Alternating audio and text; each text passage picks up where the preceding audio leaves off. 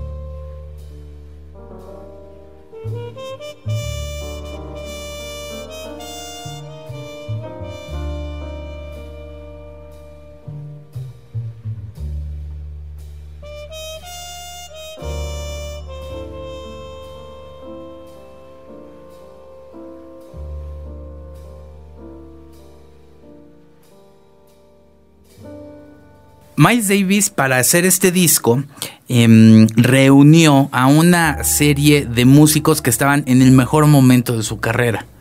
Uno de ellos, y con el cual ya había trabajado en, en otras ocasiones, es Bill Evans, un pianista legendario, una leyenda en el mundo del jazz.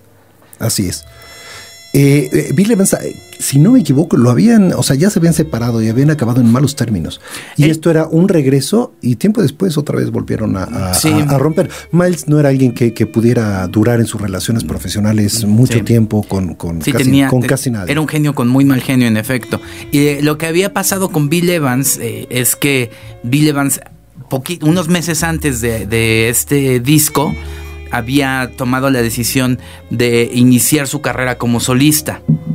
Y entonces se, se separó, no estaba en, el llamado, aunque Miles Davis dice que sí, cuando él hizo las, las canciones y el, el, eh, el, Dream Team, el que estaba considerado desde un principio fue Bill Evans, pero no este no fue no fue el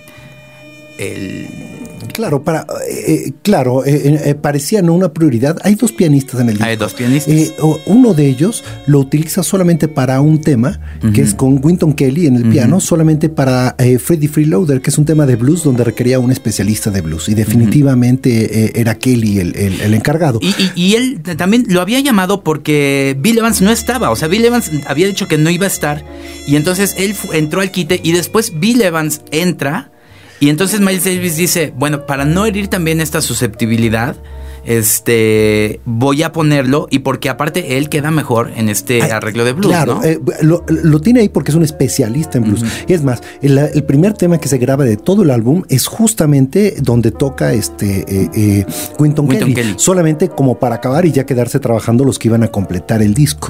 hay, muchas historias y, probablemente eh, una que me parece muy cierta es que Bill Evans está metido ahí porque algo que pretende hacer Miles Davis en este disco es meterse en otro estilo. Ellos venían tocando este bebop y hard bop, que son cosas pues muy, muy heavy en cuanto a, eh, muy llenas y muy sofisticadas, muy complejas, llenas de acordes, de cambios de ritmo, súper saturadas de contenido, que hacían el jazz algo difícil. Él, estaba un poquito oponiéndose a eso porque decía, pues yo no puedo improvisar, yo no puedo ofrecer muchas cosas porque en muy poco tiempo, ya que estoy generando una idea, esto está cambiando. Algo que tiene eh, eh, el, el bebop es que es muy cambiante en las secuencias de, acordes.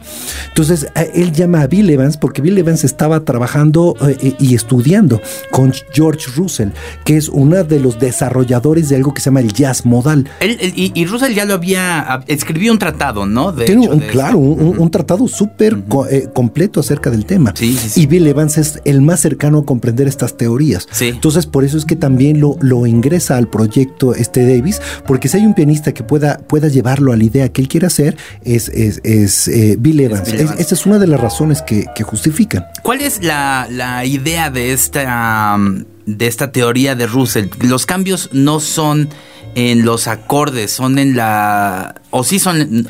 eh, anteriormente en el bebop era totalmente cambiante el tema de los, de los acordes. Para, para el concepto de jazz modal se manejan secuencias de acordes que son mucho más estáticas, mucho menos cambiantes, pero que dan mucho más valor a la, a, la melodía. De hecho, con Kind of Blues, algo que, hace Davis es establecer eh, eh, conceptos de, de, mucho más belleza, de mucho más plenitud, de mucho más espacio, que están basados en escalas que son estáticas y lo que va cambiando realmente son temas de eh, eh, melodías. Exactamente. Una, cuestión mucho más, este, de, mucho más lenguaje, mucho menos compleja. Es más asequible a cualquier oído, pero los oídos avanzados pueden tomar como muchos, este, eh, elementos ahí. muchos elementos. Son esto de lo modal está basado en melodías que tienen diferentes puntos de partidas y diferentes intervalos, donde una misma secuencia de acordes, pues parece no ser el cambio, sino es esa melodía que va tomando referencias que dan, pues algo que, que los músicos conocen como escalas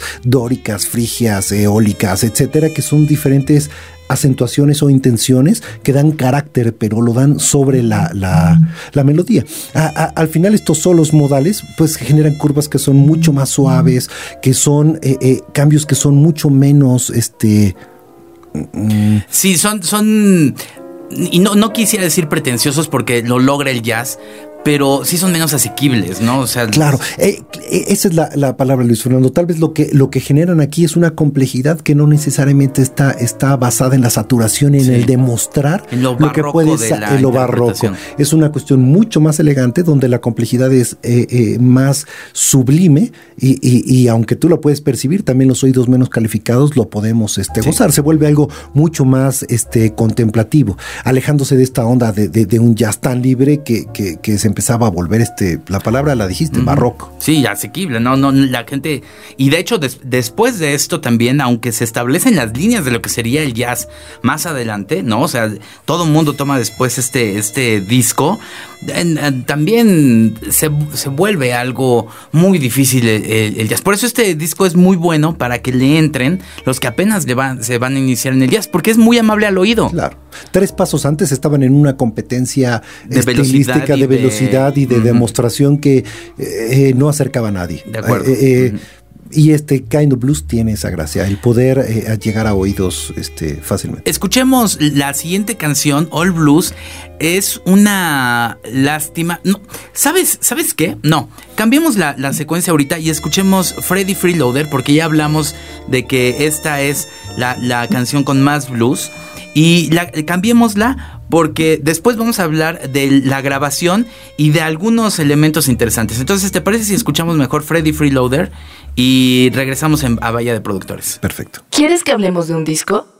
Deja tus comentarios en arroba bahía 105.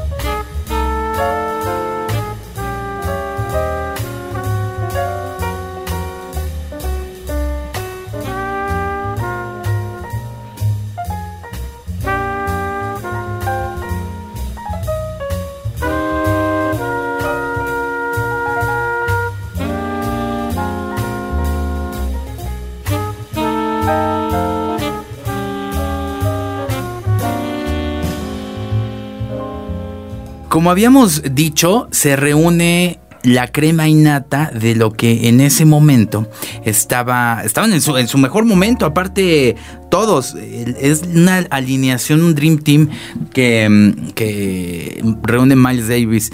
Basta decir que John Coltrane está en esta alineación Claro, eh, John Coltrane, eh, eh, un saxofonista este, fantástico en el, en el sax tenor, er, era, probablemente tan famoso como lo era Miles. totalmente él, tenía sus mismos proyectos y era, y era súper, súper top. este proyecto, algo que tiene es que muchas veces los músicos se juntaban entre por ego, entre por coincidencia, el tiempo los llevaba, y esta fue una alineación que conscientemente eligió este Miles. Tenía este, eh, a Julian Cannonball, este, Adderley en el sax alto, tenía a John Coltrane en el, en el tenor, tenía, como bien mencionaste, a Bill Evans en el piano. Y Winton Kelly en el otro, que eh, es un gran expositor en el blues. Totalmente. Eh, Paul Chambers también. En, el, contrabajo. que, me parece que también había trabajado ya con Miles Davis. Era, era, con. Ah, solamente había trabajado con Bill Evans y, con Paul Chambers y, tenían un poquito ya esta, esta idea. Con el que más había trabajado y hasta se habían peleado, efectivamente, era con Bill Evans, ¿no? Claro, y el, y el único que faltaría ahí es el baterista, que era Jimmy Cobb. Hoy día es el único que, sigue con vida. Eh, eh, todos los demás este, todos de manera o temprana o, ligeramente posterior este, sí. partieron. El, disco se graba en el estudio, Theory Street Studio de... Columbia Records. De Columbia Records, que ah, es un estudio en Nueva York, que era una iglesia alemana. Era, era una iglesia armenia eh, eh, de, eh, presbiteriana. Ah, sí. Sí, sí, una onda así clavada. Y, lo convirtieron en un, en un estudio. Era un lugar con un, techo de, 30 metros de alto, un, lugar enorme. y, fue famoso porque ahí grabó, pues no, no sé si está considerado un grande, pero Ray Conniff grabó ahí, este, Miles Davis, este, con este álbum. Leonard Bernstein, esto del West Side Story, lo, lo, grabó ahí. Este, Pink Floyd, The Wall, tiene cosas grabadas ahí. Wow. El único que no grabó ahí creo que fue, fue Arjona, pero, pero no le invertamos más, más tiempo. Creo que hoy día tiene para comprar el estudio y hacer su propia grabación. Exacto. Oye, eh, el, estudio lo que ofrecía obviamente era una acústica increíble, ¿no? No necesariamente, y lo habíamos dicho la otra vez, ¿no? Se buscaban esos lugares por la acústica natural que tiene sus pros y sus contras.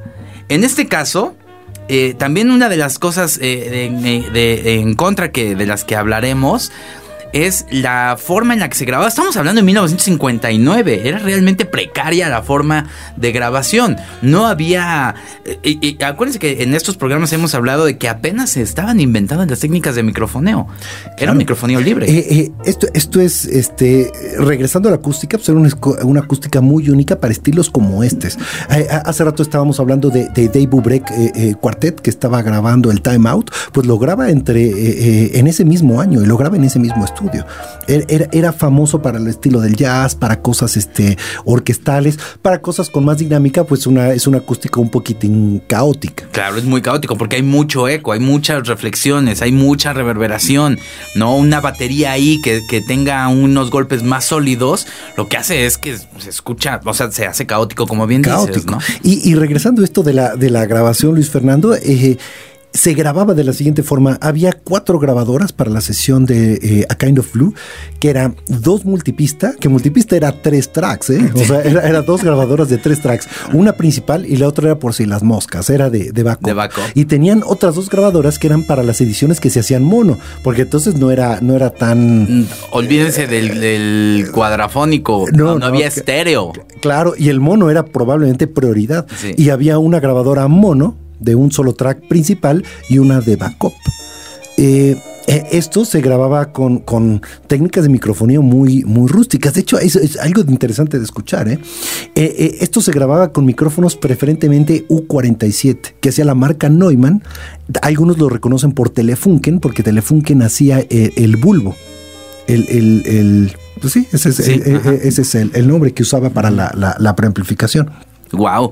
Oye, y, en esas sesiones, poco antes habían convencido a Miles de cambiar del micrófono que utilizaba a utilizar un U47. Y es el que se, y el que se queda, ¿eh? Wow. Oye, escuchemos ahora sí All Blues.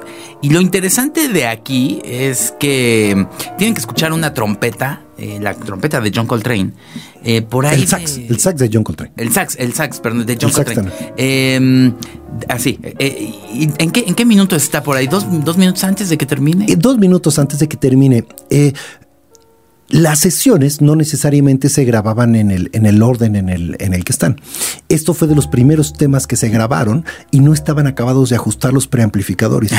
Y aunque hay quien dice que es saliva lo que se escucha en el saxofón, realmente lo que es es una distorsión. Hay un mal ajuste en el preamplificador del micrófono del, del, sax tenor, que el que toca Coltrane, lo van a ubicar del lado derecho y faltando unos dos minutos es súper notorio. no lo han quitado de las ediciones porque creen que es algo que hay que conservar como como, documento, aunque en el mundo purista eh, eh, eh, a algunos les parece ofensivo. o, una clavada es más, es que si ustedes escuchan a Kind of Blue, el, en la cara A, los primeros tres temas, Coltrane está del lado izquierdo. Y del, del, lado derecho está el otro sax, el sax alto. Y cuando ustedes escuchan la cara B, están invertidos. Del lado izquierdo está este, el de Julian Cannonball Adley y del lado derecho está el de Coltrane. Este tema está en la cara B y entonces van a escuchar del lado derecho esa, esa distorsión en el sax. De Coltrane. Faltando un par de minutitos para. Escuchemos All Blues en Valle de Productores. ¿Cuántos plugs le das a tu disco favorito? Compártelo en facebook.com diagonal Bahía 105.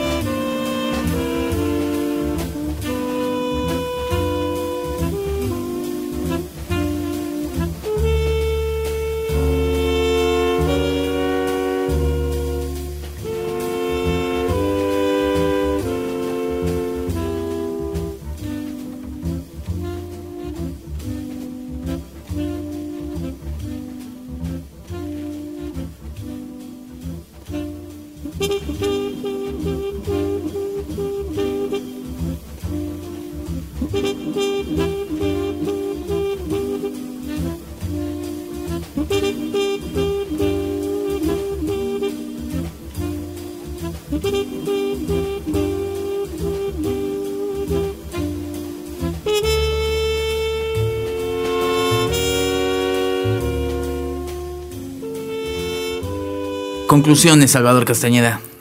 Eh, otro disco que hay que escuchar, y, eh, pero está muy escuchado, la verdad.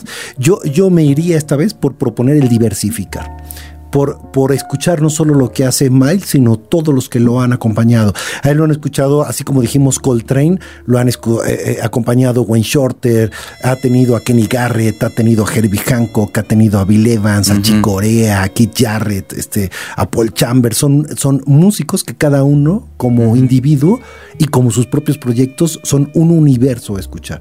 Y, que tal vez sea la, mi recomendación. Hablar de que esto es un gran disco lo es, ¿no? y, es una, una época para todo esto que, que, arrancó definiéndose como el jazz moderno. Claro. Em, mi recomendación, si es que lo escuchen, porque yo, antes de saber que era una recomendación, eh, por alguna extraña razón caí en él tratando de iniciarme en el jazz y me pareció muy amable. Y aparte es un buen disco para ligar si quieren ahí ponerlo. Ah, así, así, así Luis Fernando conoció a Carlos. bueno, pues nos vamos. Definitivamente escúchenlo. Gran disco. 45 minutos cualquiera los tiene para, para escuchar el disco que cambió la percepción del jazz. Y nos vamos con el tema que define el disco y con el que arranca el disco. Esto es So What. Busca los productores, en, Twitter. productores en Twitter. Arroba Bahía 105.